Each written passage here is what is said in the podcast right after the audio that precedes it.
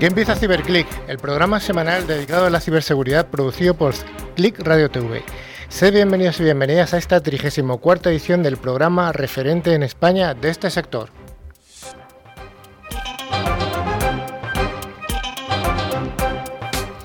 CiberClick lo realizamos un equipo de expertos profesionales de la seguridad informática, que es una de las áreas de las tecnologías de la información y de Internet de mayor crecimiento y de mayor demanda de expertos.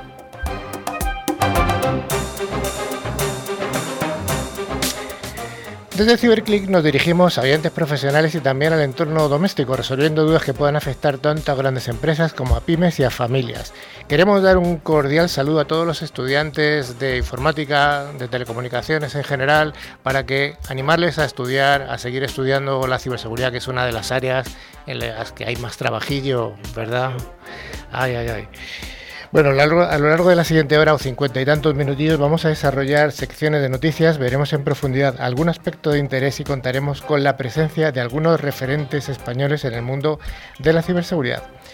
Para llevar a buen puerto CiberClick, hoy contamos con un amplio equipo de personas que están aquí. Desde mi extrema derecha, don Sergio. ¿Qué tal, Sergio? Muy bien, hoy estrenando sitio, nunca había estado en la extrema derecha todavía. nunca está en la extrema derecha, pues hoy estás estrenado. A mi centro derecha tenemos a Nuria. Encantada de estar aquí, muchas gracias, Carlos. Bueno, a mi centro izquierda tenemos a doña Elena. Un placer estar con vosotros, gracias por invitarnos. A la extrema izquierda tenemos a Daniel. Buenas, Dani. Buenas tardes. Y a la extrema, extrema izquierda, ya no sé qué es más extrema, extrema izquierda, don Manu, la voz, el, enlace extremeño del programa. Ahí está. Buenas tardes. bueno, y quien habla soy yo, que soy Carlos Lillo, y juntos vamos a intentar que la siguiente hora esté lleno de contenidos interesantes. Sergio. Eh, bueno, ya sabéis que este programa tiene vocación bidireccional. Para ello tenemos abierto nuestra cuenta de, correo que es info.ciberclick.es. Eh, ciberclick con las dos y latinas y acabado en CK. Y, también, bueno, como ya sabéis, tenemos los perfiles en LinkedIn y Facebook, donde publicamos contenidos y noticias de interés a lo largo de toda la semana. Y además también recordar que tenemos abierta nuestra página web www.ciberclick.es. Y antes de empezar la sección de noticias, queremos informaros que, al final del programa haremos nuestro habitual concurso semanal. Los dos oyentes que resulten ganadores recibirán una licencia anual del antivirus Bitdefender, facilitados por Ingecom, mayorista de valor. Cada premio está valorado en 40 euros y solamente tenéis que responder a alguna pregunta relacionada con el contenido de hoy de este programa. Yo creo que merece la pena prestar atención. Es un buen regalo y un buen antivirus. Yo, lo tengo. Yo también. Sergio, ¿cuál es el menú, el contenido del programa que tenemos hoy? Pues el primer plato será noticia de ciberseguridad, como viene siendo costumbre. El segundo va a ser el monográfico, que en, eh, en este caso vamos a hablar de, protección de fugas de información. Luego la entrevista a Elena, que es la country manager de, de Forcepoint, Elena Cerrada. Y vamos a terminar con el concurso. Bueno, pues vayamos al primero de los bloques de las noticias.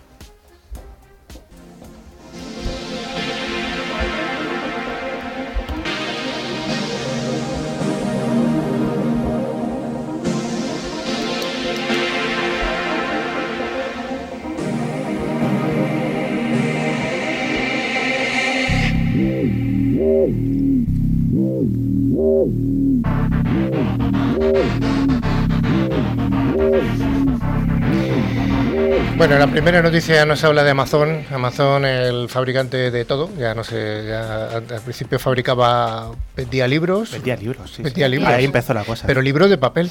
Sí, fíjate. Sí, eh, ¿Seguís leyendo libros de papel? Ya hasta hacer la compra. Siempre sí. Sí, sí. en los que le gustan leer libros de papel, van a seguir leyendo libros de papel. Sí, yo tengo libros de papel y también tengo el Kindle. no. Bueno, pues Amazon, eh, que sabemos que escucha a través de Alexa, no es ninguna novedad, ya esta, esta noticia ya la dimos en, abril. Lo que pasa es que, bueno, y sabemos además que emplea miles de personas en, la escucha para mejorar, se supone que la experiencia del usuario. Pero, ¿hay alguna novedad sobre esto, Sergio? Pues sí, parece que, las grabaciones de, comandos de voz que se dan a Alexa, que es este robot de este asistente de, Amazon, eh, se guardan. Eh, entonces, bueno, eh, pues... Bueno, parece ser que mantienen las grabaciones de voz y sus transcripciones hasta que el usuario decide eliminarlos, según informan los, miembros de Amazon.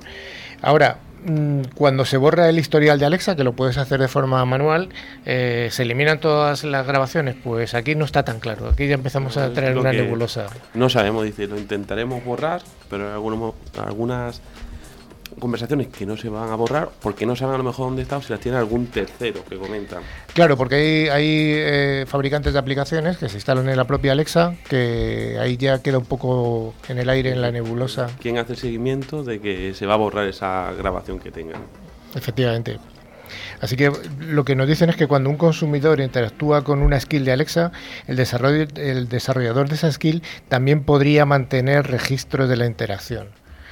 Esto es importante controlar porque al final por la ley de protección de datos eh, son tus datos. Y, tú se los cedes de buena fe o bueno como tú quieras a, en este caso a Amazon pero si este este gigante decide revenderlos o utilizarlos con terceros siguen siendo tus datos. Deberías tener capacidad para hacer un hacer derecho valer tus derechos sobre ellos. Es, información que, es lo que comenta son palabras para hacer compras que ya te la puede si la roba cualquiera puede hacer la compra cuando quiera palabras para poner alarmas, imagen del despertador cuando sales de casa y crear y poner la, alarma de seguridad. O sea, una persona que los tenga puede saber a qué hora te despiertas, a qué hora sales de casa, qué compras, cómo compras, que a la hora de ir a atacar a tu casa tiene muchísima información. Y, si os acordáis del programa anterior, estuvimos hablando de una autenticación robusta, de ese doble factor, que en muchos casos implicaba algún factor biométrico, que puede ser una locución de voz. Si tenemos acceso a esas grabaciones de, las locuciones de las personas, realmente podríamos eh, bueno, suplantarlas. Bueno, pues yo creo que hasta aquí Amazon va a seguir dándonos juego en las próximas meses, estoy convencido. Habrá que esperar a ver cuánto Google o Apple también reconocen que graban. No, yo, no solo que graban, sino que mantienen esas grabaciones. No, no, no, ellos no lo hacen. Estoy convencido de que no. aquí Lo, crucial, no, lo importante es que ellos dicen que no graban, o sea, que no están siempre, bueno, que no están siempre grabando, pero tienen la posibilidad de hacerlo. Entonces, ¿cuándo vas a saber cómo puedes hacer para que no graben? No tienes esa facilidad. No existe esa opción. La siguiente noticia nos habla de un servicio que utilizamos a, menudo, que es WeTransfer, para enviar ficheros eh, gordos a través de la red, ficheros que no se pueden enviar a través de correo electrónico porque sobrepasa la, capacidad. Y la plataforma de intercambio de archivos de WeTransfer ha informado de un ataque informático los, los pasados días 16 y 17 de junio y que no se puede garantizar que los envíos de más de 200.000 personas hayan llegado a los usuarios indicados. Efectivamente, WisTransfer reconoce que la fuga de datos se produjo porque un pirata informático agregó destinatarios a los correos electrónicos del servicio y los mensajes se enviaron a direcciones no deseadas. Para usar la plataforma, el usuario simplemente tiene que indicar el correo de las personas a las que quiere entregar los archivos y la web eh, se encarga de distribuirlos. El artista, el, ataque que, que provocó que en este proceso de entrega los datos llegasen a direcciones no incluidas en, esa lista. El primer signo de alarma fue la demora de servicio. Los internautas que utilizan esta página para mandar con rapidez eh, archivos pesados eh, no se pueden enviar a que no se pueden enviar a través de las plataformas habituales de correo, como ya hemos dicho, aunque el tiempo varía dependiendo del tamaño del documento. Los afectados notaron como ese proceso se prolongaba habitualmente mucho más de, de lo normal. Efectivamente, cuando la compañía detectó el problema, cerró la sesión de todos los usuarios y cambiaron las contraseñas de las cuentas afectadas. Sin embargo, esto solo se pudo hacer con las personas que utilizaron WeTransfer Plus, la versión de pago de la web, ya que en la versión gratuita no es necesario registrarse. Aquí pues, comentar, bueno, aquí la parte de usar WeTransfer hay algunas empresas que no dejan, otras que dejan pero intentándolo controlar, que es como ver como no es de todo el 100% seguro, con todas las soluciones que hay a día de hoy que te permiten hacer este envío de información de archivos pesados, hay que tener cuidado a la hora de elegir con qué herramienta enviarlo. Bueno, depende un poco de la política de la empresa, política de la seguridad de la empresa. Hay empresas que no dejan de utilizar estas herramientas, otras que sí. Hay incluso algunas que, lo utilizan de forma corporativa.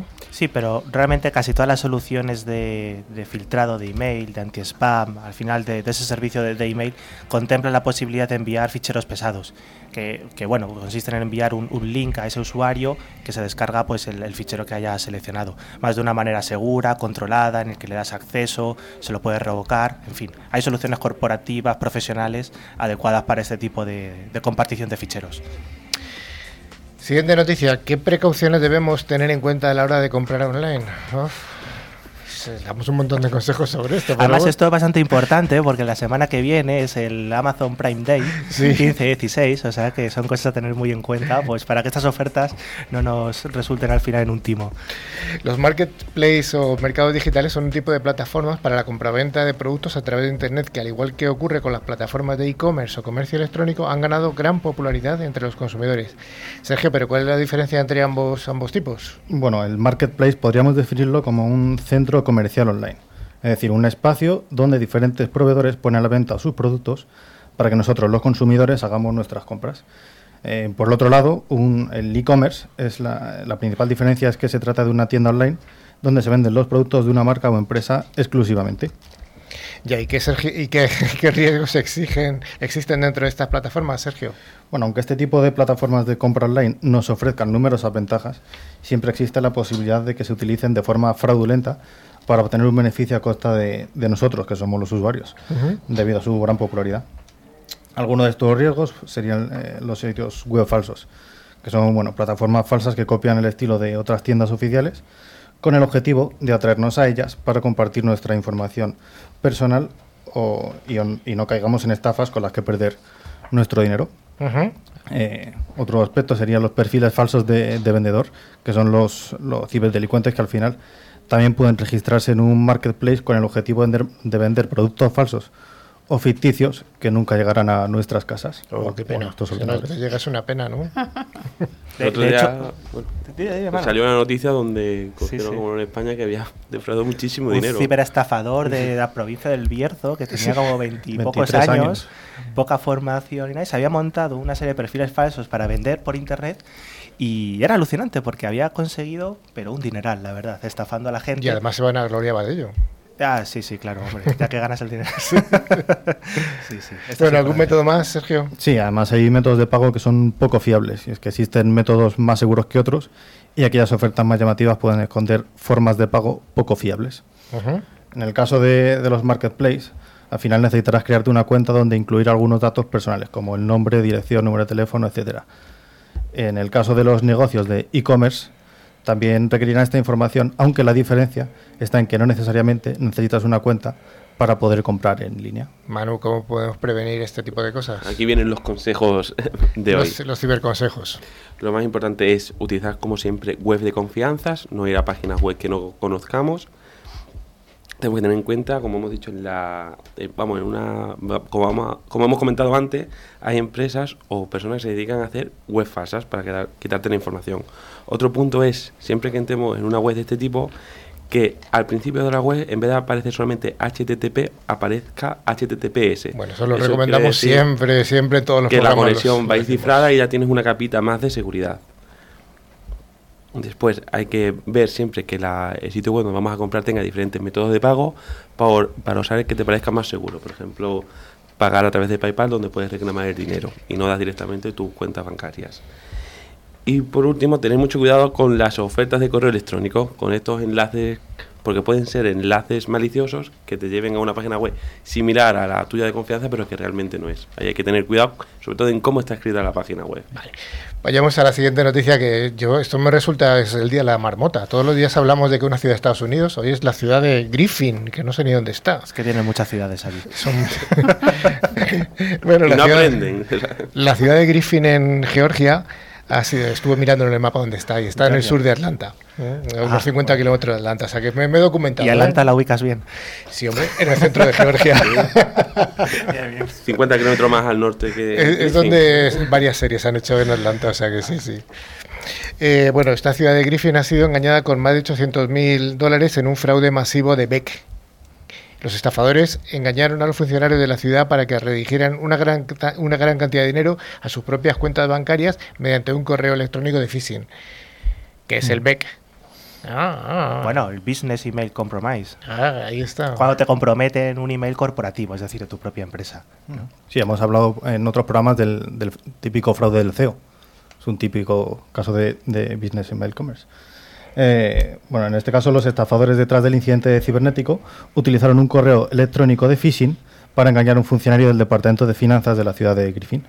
El correo electrónico parecía provenir de uno de los proveedores legítimos de la ciudad que, decía o que debía recibir los fondos. los funcionarios del Departamento de Finanzas creyeron que el correo de más de 500.000 dólares eh, que, que, estaba correctamente. A esto le siguió una segunda transacción de, de más de 200.000 dólares que se realizó el 26 de junio de, de, 2019. La cantidad total perdida en estas dos transacciones, como, como antes ha comentado Carlos, es mayor de, de 800.000 dólares. Manu, rápidamente, ¿cómo ha podido ocurrir esto? Pues, sobre todo la, bueno, la estafa salió a la luz cuando contactaron con ellos directamente su proveedor y se encontró que y se hicieron leves cambios en la dirección de correo electrónico. Y esto pasó inadvertido en el departamento de finanzas.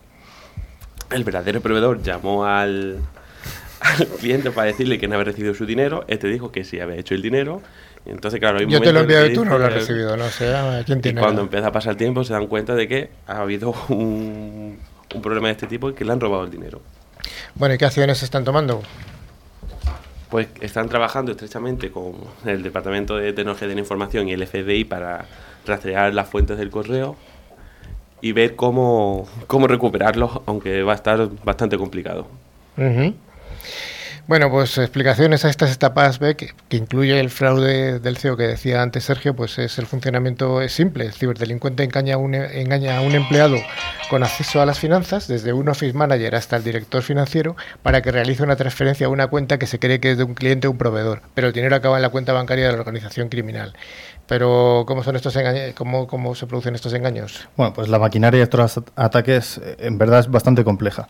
No son los clásicos email de estafa que saltan a la vista, que tienen pues errores de gramática, mezclan de idiomas, eh, historias extravagantes, sino que emulan correos electrónicos totalmente profesionales.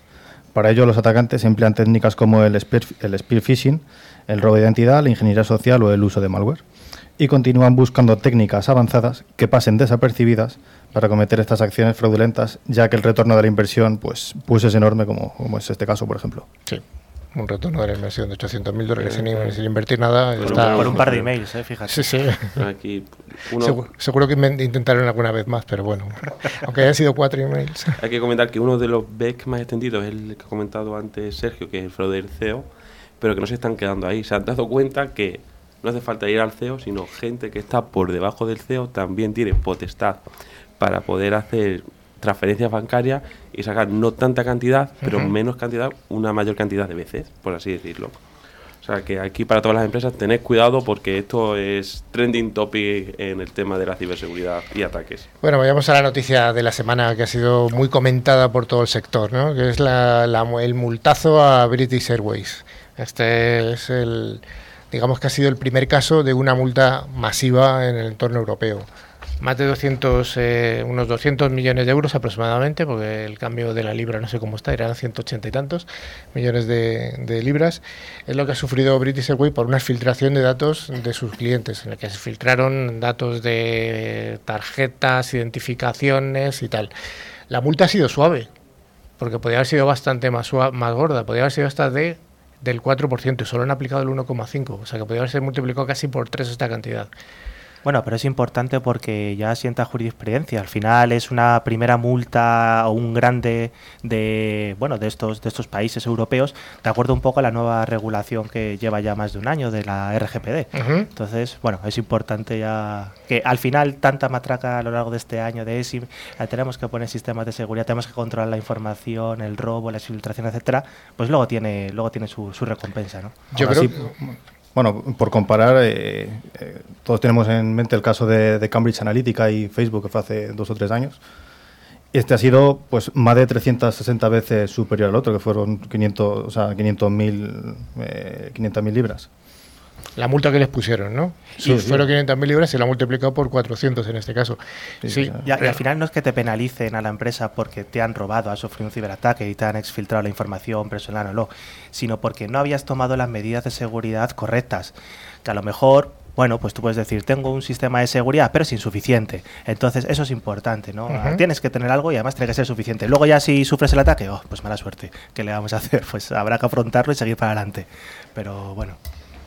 Además, esta otra esta semana también ha, ocurrido también otra multa importante, que es a una cadena hotelera, a Marriott, esta ha sido de 111 millones de libras, creo que ha sido también, creo que ha sido también en Inglaterra, con lo cual parece ser que los ingleses están marcando el rumbo a seguir en Europa, ¿no?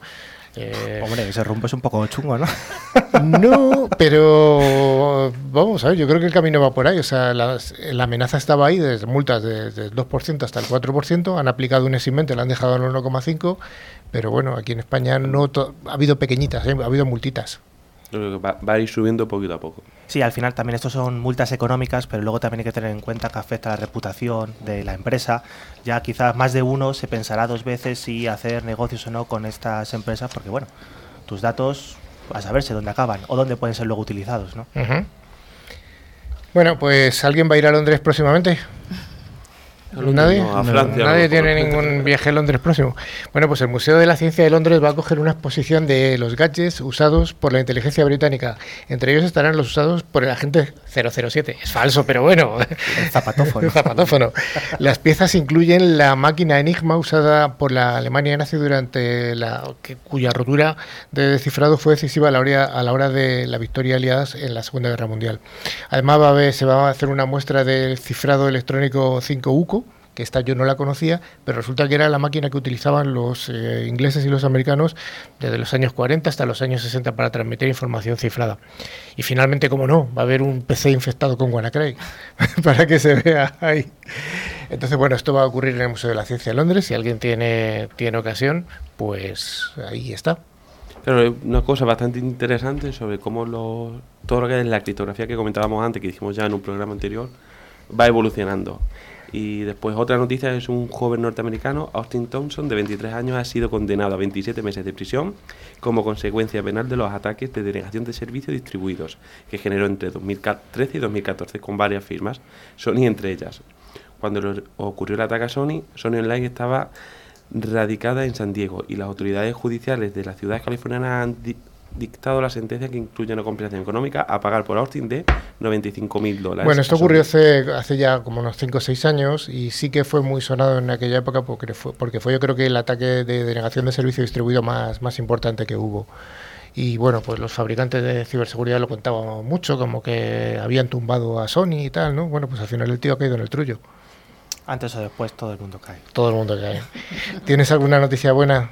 Bueno, sí, se ha hecho público un estudio que ha hecho la Universidad Politécnica de Madrid, la ETSI de Telecomunicaciones, que ha hecho un estudio acerca de la calidad del sueño, curiosamente utilizando datos de comportamiento de los usuarios de Twitter, eh, utilizando pues técnicas de inteligencia artificial.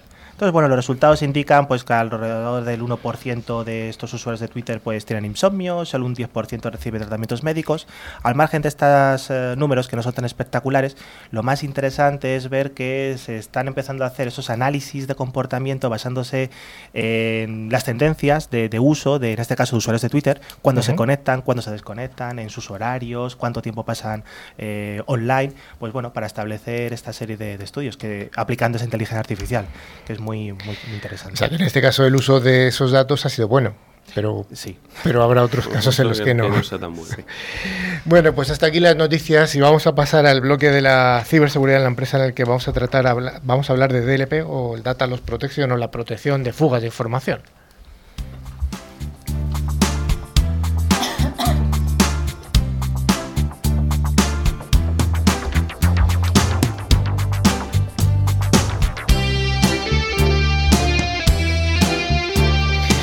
Bueno, pues hoy en el espacio más técnico vamos a hablar de una problemática muy interesante y que cada vez a la que cada vez se enfrentan más empresas, que es la fuga de datos, la fuga de la información. Nuria, en pocas palabras, ¿qué es un DLP y por qué es importante?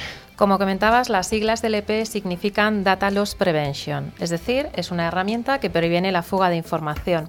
¿Y por qué estas herramientas son importantes? Pues porque tenemos que proteger la información, tenemos que proteger los datos, nuestra propiedad intelectual. Hablamos mucho de la transformación digital y los datos son el alma de la transformación digital. Ahora bien, tenemos que proteger la información sin frustrar a los usuarios. Para mí es uno de los grandes retos de los DLPs. Y siendo capaces también de discernir entre usuarios maliciosos y usuarios legítimos, porque tenemos muchos tipos de usuarios. Usuarios internos corporativos, usuarios internos móviles, clientes, partners, proveedores. No nos olvidemos de una cosa, el mayor activo de cualquier empresa es su equipo humano, pero también es el mayor riesgo. Dani, ¿cómo, cómo interactúan estas herramientas de DLP? ¿Cómo protegen? Bueno, pues como ha comentado Nuria, la raíz es proteger la fuga de información, es decir, cuando se produce desde dentro de nuestra compañía y lo más importante, sin afectar la productividad. Eh, entonces, para ello, pues estos sistemas de DLP, sobre todo los más avanzados, utilizan técnicas de inteligencia artificial, métodos muy avanzados y algoritmos de detección para aprender de forma más o menos dinámica y saber cuándo una información es confidencial y cuándo no, y en el caso de que sea confidencial, pues intentar realizar uh, pues la parar esa fuga de, información que salga de, nuestra red. ¿no?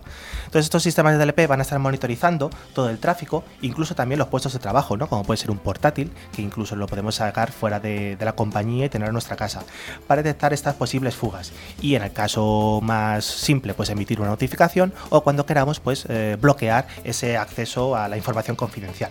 Y esta parte es importante porque si simplemente nos limitamos a bloquear o permitir o emitir alertas, pues un DLP se queda un poco cojo. Hay que acompañarlo siempre de una concienciación. Al final, si nosotros simplemente bloqueamos a nuestros usuarios, oye, no podéis hacer esto, pues los usuarios se al final quedan frustrados. y, van a trabajar peor, van a estar más, eh, bueno, cansados de... la manera de usarlo. Sí, entonces siempre tiene que ir acompañado estos proyectos de, bueno, concienciación con ellos. Hay que explicarles el por qué es importante no realizar esta serie de comportamientos y acciones, explicárselo, porque al final cuando alguien te lo, te lo explica, lo entiendes, tú también vas a estar de acuerdo, vas a decir, oye, pues es verdad, no deberíamos hacer esta, eh, este comportamiento o no. Entonces, bueno, siempre acompañar estos planes de prevención de fuga de información, pues de planes de concienciación. Pues totalmente de acuerdo, Dani, pero no solo para el DLP, sino para cualquier solución de seguridad. Siempre hay que concienciar y implicar a, a los usuarios. Y sobre todo yo también destacaría que no solo tenemos que proteger nuestra propiedad intelectual, eh, tenemos que también proteger toda aquella información sujeta bajo normativa. Y tenemos normativas de todo tipo, clase, color y condición. Quizás una de las más famosas últimamente, la RGDP o la GDPR, llamémoslo en La de los 200 millones. Exacto, la de los 200 millones. El famoso Reglamento General de Protección de Datos, que ya, aunque no lo parezca, lleva en vigor más de un año, eh, porque entró en vigor en mayo de 2018. Y mm, según este reglamento, lo que dice es que toda empresa que opere en la Unión Europea debe garantizar la protección de los datos de carácter personal. Es por esto que la, la RGDP te recomienda que cuando pones en marcha un servicio, la privacidad de los datos tiene que estar incluida por diseño y por defecto. Además, recordemos que tenemos que, cuando sufrimos un incidente de seguridad, una brecha de seguridad, tenemos un plazo de 72 horas para informar del incidente. Es decir, tenemos que mostrar la debida diligencia del incidente. Ahí está. ¿Vale? Eh, notificar que hemos sufrido un incidente, indicar exactamente a qué personas, a qué usuarios, qué información ha sido afectada y tomar las medidas oportunas para remediarlo. Por tanto, eh, desde mi punto de vista o desde mi humilde opinión, para garantizar la privacidad de los datos por diseño y por defecto y mostrar la debida diligencia, sin lugar a dudas necesitamos desplegar soluciones del EP. Dani, ¿y qué tipo de soluciones del EP hay? ¿Hay solamente una o hay varias alternativas? No, ni mucho menos. Al final los datos están en cualquier sitio y, hay que analizarlos todos y cada uno de ellos. Entonces, bueno, podemos hacer distintas distinciones. Por ejemplo, y lo más obvio, cuando tenemos documentos que ya tenemos guardados, que puede estar en una carpeta, una carpeta compartida, en una base de datos o en algún repositorio y tiene información sensible, confidencial, bueno, pues estos datos hay que protegerlos, hay que analizarlos, marcarlos como información privilegiada que no debe salir de, fuera de, nuestras, de nuestra red, de nuestra oficina, y a este tipo de datos se le conoce como datos en reposo. Entonces, para esta, esta serie de comportamientos o de tipos de, ficheros, bueno, tenemos una solución, EDP, que nos va a monitorizar, va a hacer esas tareas de análisis para buscar dónde está esa información, ¿vale? O sea, lo primero que se haría, se, haría es un, una búsqueda de en qué repositorios están esos datos en reposo que son confidenciales o tienen... Efectivamente, tú piensas que al final tenemos muchísimos datos y no, no todos ellos van a ser confidenciales. Entonces, antes hablábamos de esas técnicas dinámicas avanzadas de inteligencia artificial, de algoritmos, que simplemente a través de esas tareas de descubrimiento van a poder ir marcando qué es confidencial y qué no. Antes de poder bloquear o poder llevar a cabo cualquier tipo de actividad, hay que saber qué es lo confidencial. Entonces, bueno, pues que para este, eh, para este tipo de, datos vamos a tener pues una solución de DLP. Pero también pensad que muchas veces tenemos datos que están en movimiento, es decir, que estamos escribiendo en tiempo real a través de webs, a través de servicios FTP, a través de un email, a través de, bueno, mensajería instantánea.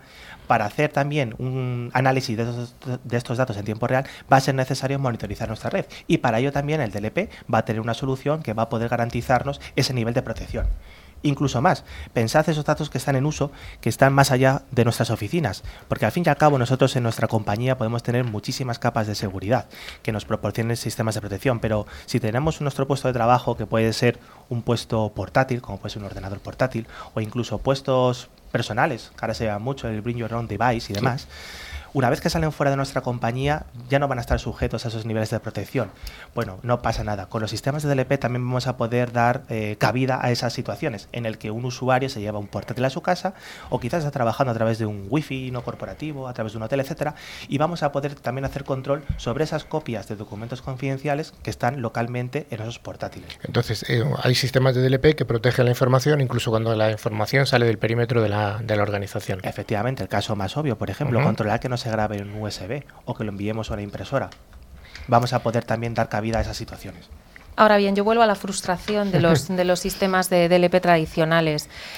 En un sistema de DLP tradicional, ¿qué solemos decir?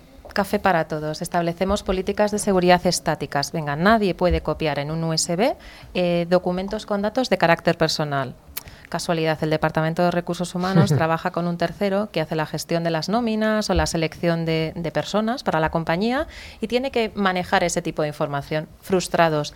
Pero es que también frustrados los administradores de IT, el SOC, el equipo que gestiona el DLP, porque reciben cientos eh, de falsas alertas, de falsos positivos.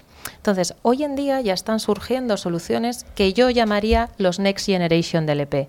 Y los Next Generation DLP, ¿qué permiten? Permiten establecer políticas de seguridad dinámicas en base al riesgo de los usuarios y la criticidad de los datos. ¿Y qué es eso del riesgo de los usuarios? Pues vamos a analizar el comportamiento de los usuarios y vamos a categorizar a los usuarios en niveles de riesgo. Usuarios de riesgo, la usuaria Nuria, por supuesto, riesgo bajo, usuarios de riesgo nivel medio y usuarios de riesgo nivel alto. Y en base a eso aplicamos diferentes políticas de seguridad. Por ejemplo, Nuria va a poder copiar ficheros eh, en un USB con datos de carácter personal porque es una usuaria de riesgo nivel bajo. Dani, como es un usuario de riesgo nivel medio, los va a poder copiar pero encriptados y se va a generar un incidente de seguridad. Dani es poco fiable, claramente. Y tú, Carlos, nada, tú eres un usuario de riesgo nivel alto, ¿eh? No vas a poder copiar absolutamente nada en ningún sitio. Me lo merezco. este tipo de sistemas da esa flexibilidad y mm, yo creo que son realmente necesarios. Por tanto, porque pasamos de políticas de seguridad estáticas a políticas de seguridad dinámicas basadas en el riesgo de los usuarios y la criticidad de los datos. Te hago una pregunta, ¿y ese riesgo del usuario puede ser dinámico? O sea, ¿puede cambiar? Exacto, exacto, porque yo analizo el riesgo, analizo el comportamiento de los usuarios, comparo mi comportamiento con el de Dani, que es compañero mío. Los dos accedemos a las mismas herramientas, pero de repente yo una noche empiezo a enviar un montón de información, un montón de correos por la noche. Es un comportamiento diferente. se, se hace un score, se pone una nota. O Dani empieza a enviar información a través de OneDrive y es un comportamiento diferente al de Nuria. Al día siguiente no lo hace y el riesgo cambia y el riesgo baja. Efectivamente, al final es cambiar un poco el paradigma de la seguridad que era muy estático, en el que lo blanco lo permitimos, lo negro lo, lo bloqueamos, a intentar movernos a, en función de esos riesgos, ese análisis de riesgo, tanto aplicado a comportamiento de usuarios como de la información que se está manejando, para bueno, intentar ser lo más flexible posible y lo más automático posible también, que no malgastemos horas y horas en administración de este tipo de sistemas. Oye, esa es una pregunta a los dos. Esto parece que es un proyecto de envergadura para una organización, para una empresa. ¿Lo es o no lo es? Bueno, es, una, es un tipo de proyecto que por, lo, por supuesto no es trivial, pero tampoco hay que asustarse para afrontarlo y al final es muy necesario, eh, ya no solamente por temas de cumplimiento normativo, sino que tenemos que conocer cómo es nuestra empresa, qué datos tiene y dónde están. Entonces al final cuando nos enfrentamos a este tipo de proyectos, pues obviamente tener que, tenemos que dedicar cierto tiempo a hacer un estudio previo de analizar qué datos son confidenciales para nosotros, sobre todo porque dependiendo de nuestra compañía, eh, bueno, nuestro negocio será diferente y por lo tanto los tipos de ficheros o documentación o información información va a ser eh, diferente. Una vez que tenemos esta información, además que puede ser extensible, lo hemos comentado antes, en ficheros que están en reposo, que los tenemos guardados, que están en movimiento, que lo estamos escribiendo, pero pensad incluso que lo podemos extender a aplicaciones en cloud, que hoy en día se utilizan muchísimo. Herramientas de compartición, por ejemplo, como puede ser Dropbox o Google. WeTransfer, lo que hemos dicho antes. ¿eh? O incluso herramientas de email también ya basadas en SaaS, en sistemas en cloud, como puede ser Office 365. Entonces también puede, debemos extender esas políticas de TLP a todas esas aplicaciones cloud para al final tener una visibilidad completa de nuestros datos. Obviamente, a partir de ahí, pues vamos a, en función de lo que vayamos descubriendo, pues ir aplicando esas políticas dinámicas de DLP y, por supuesto, debemos acompañarlo de un plan de formación. Debemos concienciar a nuestros usuarios, igual que les concienciamos a través de, de phishings, de emails que hemos comentado en otros capítulos o, bueno, otra serie de técnicas. Eh, es importante también darles formación para que sepan qué información es confidencial y por qué no debería salir de la compañía. Bueno, pues yo creo que nos ha quedado muy claro. Manu, ¿algún comentario más? Un punto interesante es que estos son proyectos que además de hacerlos, después hay que dar un seguimiento a nivel de gestión de administración de la plataforma. Aquí, además de, se puede, lo puede hacer un cliente en sí de manera autónoma, pero es necesario destacar que hay bastantes partners que se dedican a hacer la instalación y dar un acompañamiento de servicio durante todo el proyecto, para que todas estas opciones que van cambiando en función del tiempo y del usuario, te las puedan hacer de la manera más sencilla y profesional posible. Muy bien. Pues bueno, pues hasta aquí el monográfico del día de hoy, que, era un tema un poco diferente a otros que hemos estado contando. Y nos vamos a, a la entrevista. La ciberseguridad, sus noticias, novedades y mercado son analizados semanalmente por los expertos que presentan CiberClick dirigido por Carlos Lillo con un equipo de profesionales de la ciberseguridad. CiberClick es ya el referente en España de este pujante sector.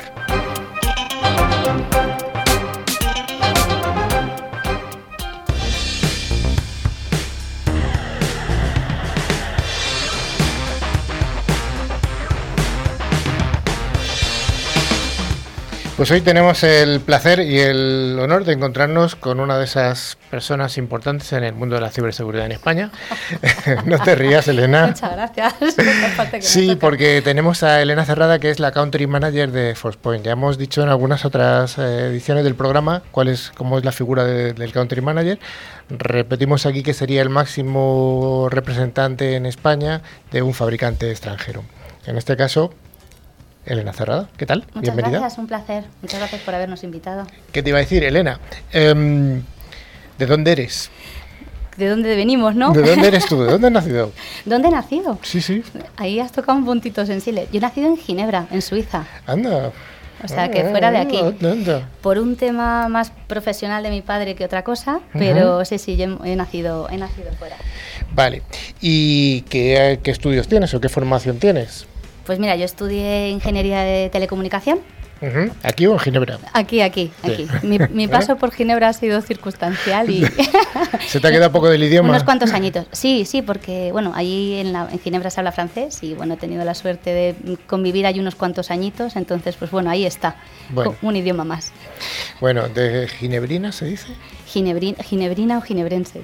Ginebrina, bueno. Eso, suena a una bebida un poco chunga. Sí, sí, sí, sí efectivamente. Bebidas espirituosas. bueno, eh, desde no llevas mucho tiempo en Force Point. No, en Force Point llevo muy poquito, tan solo tres meses. Acabo de incorporarme, como quien dice. ¿Y tu trayectoria cómo es? Pues eh, bueno, yo desde, desde que precisamente empecé a estudiar ingeniería de telecomunicación, pues porque con la tecnología de siempre he tenido un poquito de curiosidad y un poquito de inquietud, ¿no? Sí que es cierto que hay distintas formas de abordar la tecnología y entonces pues hay gente que le gusta más el cacharreo, ¿no? Meterse hasta el fondo, hasta la cocina de, de la tecnología e incluso diseñarla y, demás. Y luego estamos los que estamos del otro lado, que a mí lo que me gusta más es contar la tecnología, ¿no? Acercarte a un, a un cliente y bueno, pues explicarle un poco lo que, lo que puede significar la tecnología para ellos en, en, en términos de impacto que puede tener de positivo en su negocio, ¿no? Eh, pues eh, desde mejorar sus procesos internos, mejorar su imagen, cantidad de cosas, ¿no? Y entonces en ese sentido yo he venido desarrollando mi carrera profesional siempre en el ámbito, digamos, comercial eh, empezando por el mundo de las redes y las comunicaciones en diversos entornos, integrador, también fabricante, Y bueno, pues hace unos cuantos añitos ya conseguí dar el, salto al, mundo de la seguridad. Me dieron esa oportunidad y, dentro del, del, ámbito de la seguridad pues he hecho distintos roles, ¿no? También siempre en entorno fabricante. Eh, he llevado la dirección de, ventas de administración pública, he llevado eh, dirección de ventas de banca y seguros, eh, siempre empresas de IBEX 35, ¿no? luego he llevado también dirección comercial y bueno, pues hace tres meses me incorporo a Forcepoint pues para llevar la dirección general en España y Portugal. Forcepoint, ¿quién es Forcepoint? Bueno, Forcepoint es una empresa de ciberseguridad creada eh, por y para la protección de la información crítica corporativa, ¿no? la propiedad intelectual, lo comentabais antes, eh, pero sin perder el foco eh, en el comportamiento de los usuarios, que es realmente relevante, porque como comentabais antes también, los usuarios lo que tienen es que son o se considera como el mejor activo, ¿no? el mejor recurso de las corporaciones, pero por otro lado también se considera el, el, mayor riesgo, ¿no? según cómo interactúen con los datos, pues pueden suponer un, un problema accediendo intencionada o malintencionadamente o no a la información. ¿no? Entonces, a partir de ahí, eh, pues el, compromiso de, o sea, el, digamos, el ADN de Forcepoint eh, es ese, el, analizar los, el comportamiento de, los usuarios, incluso reinventar un poco la ciberseguridad, ¿no? Pues eh, teniendo en cuenta que se pueden crear soluciones potentes y, y muy sólidas en las que se puede mm, valorar, medir el comportamiento y las intenciones, ¿no? La motivación de los usuarios a la hora de interactuar con esa información. Y bueno, y siendo un poco más concretos, ¿cuál es la visión de, de Forcepoint o hacia dónde queréis eh, dirigiros? Pues mira, la, visión de, de Forcepoint, eh, como te comentaba antes, el, comportamiento humano está en el, en el, ADN de la corporación. Entonces, nosotros tenemos en cuenta que la unidad del análisis de, la seguridad tiene que ser eh, el usuario, no tanto los eventos de, de seguridad, pues con idea de intentar entender eso, qué motiva el comportamiento de los usuarios en su interacción con la, con la información. Y en ese sentido cambiamos radicalmente el paradigma de la seguridad, porque dejamos de entender la seguridad contemplada desde una infraestructura eh, que aplica una política común a toda una corporación o incluso a, grupos de usuarios, para pasar a analizar realmente perfiles concretos de usuarios eh, y en base a su riesgo, como comentaba antes Nuria, ¿no? pues eh, aplicarle las políticas de seguridad. Estamos poniendo la seguridad ya uno a uno, en vez de una seguridad eh, basada pues, en, un, en, un, en, un uno, en un uno para todos. ¿no? Esa es un poco la idea. Y luego, sin perder de vista, tres grandes factores importantes. Una es, uno es que el, dato tiene que estar accesible en cualquier momento, ¿vale? Segundo, desde cualquier sitio y por tanto tenemos que ser capaces de proteger el dato allá donde esté, desde que el usuario sea un endpoint hasta que el usuario esté accediendo a la cloud. Entonces, tener capacidad de que la seguridad sea conectada, ¿no? que tengamos capacidad de proteger la información allá donde esté y sin olvidar que la aplicación de las políticas, esas políticas uno a uno, tenemos que hacerlas de forma automatizada para que eso pues, eh, suponga una facilidad para la corporación. Elena, oye, ¿cuál es vuestro portfolio de ciberseguridad? No te digo que me describas uno a uno, pero bueno, así a grandes rasgos.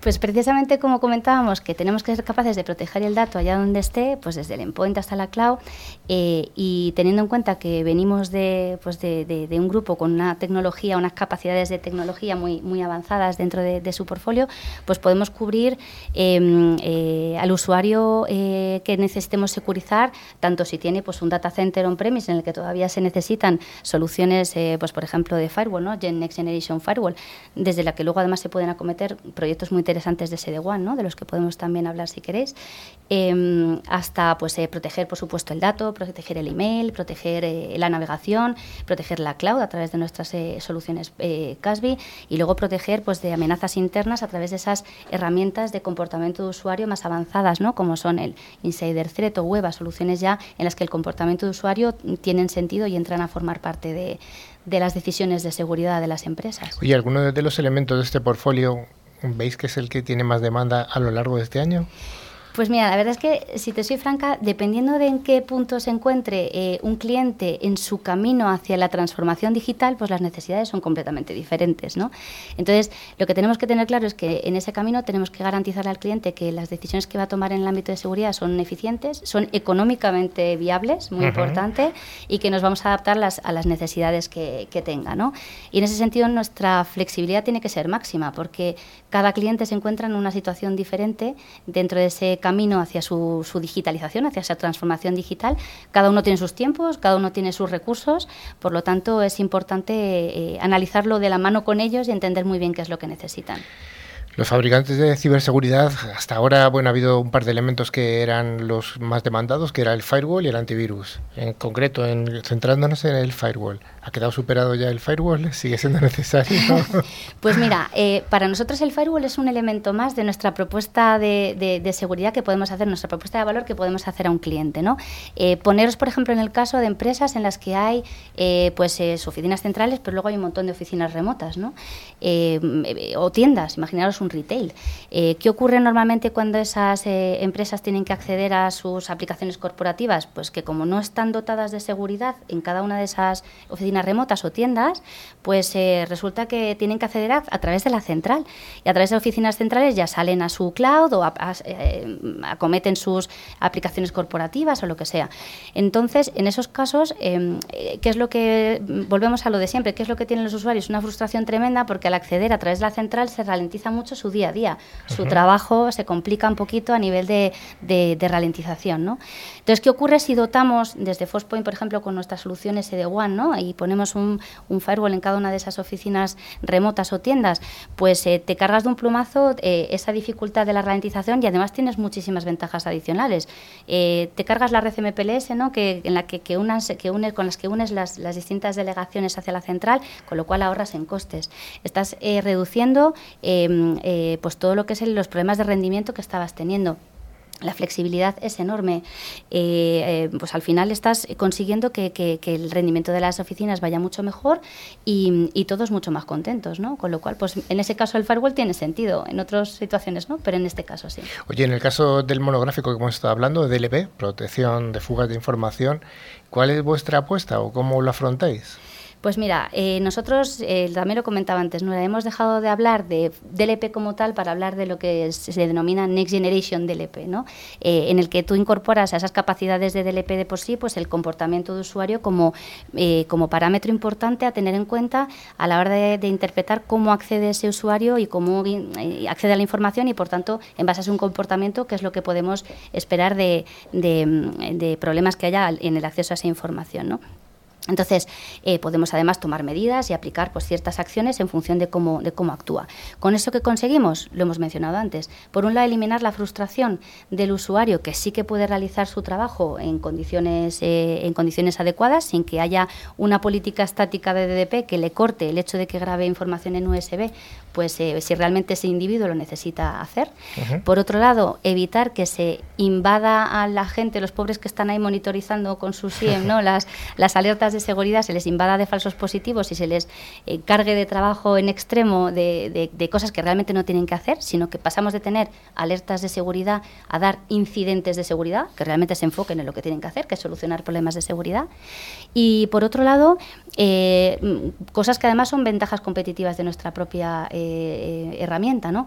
Por un lado, eh, podemos ser capaces de poner el DLP mm, ante un cliente que se esté planteando eh, aguardar un proyecto de DLP y le pueda dar esa pereza ¿no? que comentabais antes o, decir, madre mía, esto qué complicado va a ser. Podemos poner el DLP en, en, modo descubrimiento, en modo discovery, es una de las características únicas de nuestra solución, de manera que realmente el DLP está en modo escucha y lo que está haciendo es eh, coger información y realmente eh, ayudar al cliente a entender qué es lo que tiene que proteger. Y a partir de ahí, pues la implantación del, del EP es mucho más sencilla. Si a eso le sumas además que eh, nuestra solución también tiene como elemento diferenciador con respecto a otras soluciones del mercado, que somos el fabricante que tiene más políticas por defecto definidas dentro de nuestra herramienta, pues claro, eso significa que a la hora de implantarlo, en tres clics vas a tener definidas un montón de políticas. Una base por la que empezar a trabajar. Efectivamente. Luego que tú quieres crear políticas nuevas, las vas a poder, por supuesto, crear. Pero ya de base, pues tienes un trabajo avanzado muy importante, que va a impactar, evidentemente, en menos errores humanos a la hora de definir esas políticas, aparte de los tiempos de implantación. Oye, eh, se está empezando a hablar mucho de las eh, herramientas eh, basadas en el comportamiento del usuario, la web, ¿no? aquí, ¿cuál es vuestra aproximación? Eh, pues mira, es verdad que se está empezando a tomar conciencia de la, importancia que tienen estas soluciones. No, muchos fabricantes pueden hablar de ello porque, todavía no. porque nosotros la verdad es que lo tenemos eh, de base en nuestra, en nuestra corporación desde, desde origen y eso es importante, no todo el mundo puede, puede, puede decirlo. Pero en Fospoint nuestra visión eh, se basa en tener en cuenta que realmente el comportamiento de los usuarios es el parámetro fundamental para diseñar de base un proyecto de seguridad. Me da igual el punto en el que el cliente esté en su camino hacia su transformación digital, pero si de base, está previendo que el comportamiento de usuario va a ser una parte de su, de su análisis de la seguridad, eh, va a garantizar con ello que su camino hacia esa transformación digital va a ser el correcto. ¿vale? Y en ese sentido, pues todo lo que signifique dotarnos de sistemas de inteligencia basado en comportamiento, pues nos va a permitir automatizar la aplicación de políticas eh, de seguridad que se van a ir adaptando en función del riesgo que conforman los usuarios a la hora de interactuar con la, con la información. Con lo cual eso es muy importante. Y una cosa que, hay que no hay que perder de vista y hay que tener en cuenta es que al final la inversión que pueden acometer los clientes no es infinita, ¿vale? Entonces, esto es un parámetro muy importante que nosotros tenemos muy, muy afianzado y es, eh, tú tienes que proteger el dato, señor cliente, pero ¿cuánto me va a costar proteger el dato? Entonces, tenemos que hacer un poco ese equilibrio entre lo que es necesario para proteger. Para saber si cuesta más el collar que el perro, ¿no? Exactamente. E, es más, es fasear un poco, ¿no? Ese, proyecto y faseándolo, ayudándole un poco en todo el camino, pues podemos ayudar a garantizar que realmente el proyecto va a ser económicamente viable para el cliente. Oye, eh, dentro del, mercado español, ¿en qué tipo de clientes estáis presentes o, cuál es vuestro vuestro enfoque? Mm, ¿A qué sector del mercado nos dirigimos? Pues en realidad nosotros trabajamos con todo tipo de clientes, es decir, en cualquier tipo de sector, porque al final necesidades de seguridad los tienen todos. Y además cada cliente está en un punto diferente en su, en su camino hacia la digitalización. ¿no? Em, en ese sentido, pues tenemos clientes en todo tipo de entornos. Pues trabajamos con clientes en el sector industria, trabajamos con clientes en el sector administración pública, cada uno tiene sus tiempos, ¿no? sus necesidades de seguridad. Trabajamos con, con clientes con los telcos, ¿no? que al final también ellos ofrecen sus servicios a sus clientes y por tanto también necesitan que esos servicios estén, estén seguros. Y trabajamos pues con, con entorno de banca y seguros, ¿no? en los que tenemos pues grandes, eh, grandes clientes también. Entonces, realmente el portfolio de clientes al que podemos acceder y con el que trabajamos es, es, es, muy amplio, es cualquiera. ¿El tamaño de la empresa también es un factor determinante a la hora de, de comprar vuestros productos o tenéis una gama de todo? Somos capaces de cubrir las necesidades del cliente ahora mismo independientemente, porque al final los clientes pequeños, medianos y grandes tienen necesidades de seguridad. Sí. ¿no? Al final cualquiera de ellos. Cualquier pyme necesita seguridad. Yo doy fe de que la solución está granularizada en función de la necesidad del cliente y en su estado de evolución de la seguridad. Eso es, eso es, tal cual. Oye, ¿estáis moviendo hacia, hacia alguna dirección concreta dentro de vuestro desarrollo? Eh, pues estamos, eh, lo que te comentaba antes, ¿no? teniendo de base el comportamiento de usuario como, como elemento pilar fundamental, ¿no? pues estamos dirigiendo todas nuestras eh, esfuerzos y nuestro trabajo, y además tenemos gran inversión por parte de, nuestros compañeros americanos, ¿no? que son los, que, los, que, los, que, los que nos apoyan en esto, a realmente incorporar esas tecnologías dentro de lo, que es la propuesta normal que podamos hacer a, a, un cliente. ¿no? Importante acompañarle siempre al cliente de la mano desde el inicio del proyecto hasta la finalización y con ello pues garantizar que el proyecto va a llegar a buen puerto. Siempre pues somos buenos compañeros de viaje, entonces nos gusta definir todo el proyecto con ellos desde, desde principio, sentamos las bases, las expectativas y luego lo preparamos, eh, encauzamos bien la, solución, vemos con ellos que está todo ok y terminamos con ellos eh, llevando el proyecto a buen puerto y continuando evolucionándolo pues a medida que ellos siguen su camino, nosotros les intentamos ayudar también a ello. Bueno, eh, Elena, pues esperemos que sigáis acompañando a, los, a, los, a las grandes empresas, a las pequeñas y a las medianas en ese camino para securizar con sistemas de DLP, con sistemas de, firewall y con sistemas de web también. Y, y con has hablado también de caso y has hablado de un montón de cosas. Aquí hablamos de todo lo que haga falta. Bueno, muchas gracias. Muchas gracias a vosotros, un placer estar con vosotros hasta siempre.